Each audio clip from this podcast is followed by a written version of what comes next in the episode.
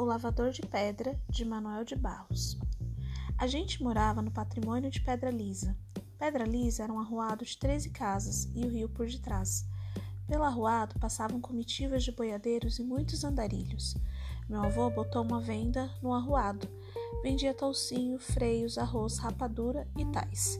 Os mantimentos que os boiadeiros compravam de passagem. Atrás da venda estava o rio, e uma pedra que aflorava no meio do rio. Meu avô, de tardezinha, ia lavar a pedra onde as garças pousavam e cercavam.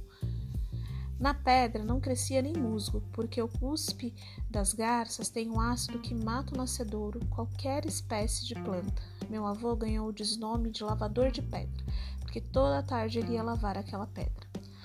A venda ficou no tempo abandonada, que, que nem uma cama ficasse abandonada é que os boiadeiros agora faziam atalhos por outras estradas.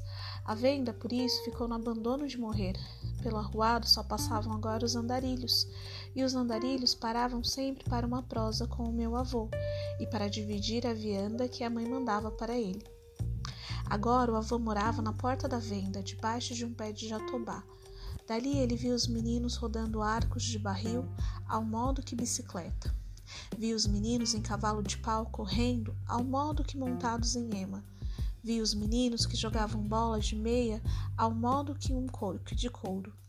E corriam velozes pelo arruado, a modo que tivessem comido canela de cachorro. Tudo isso, mais os passarinhos e os andarilhos, eram paisagem do meu avô. Chegou o que ele disse uma vez: os andarilhos, as crianças e os passarinhos têm o dom de ser poesia. Dom de ser poesia é muito bom. De Memórias Inventadas, A Infância, São Paulo, Planeta do Brasil, ano de 2003.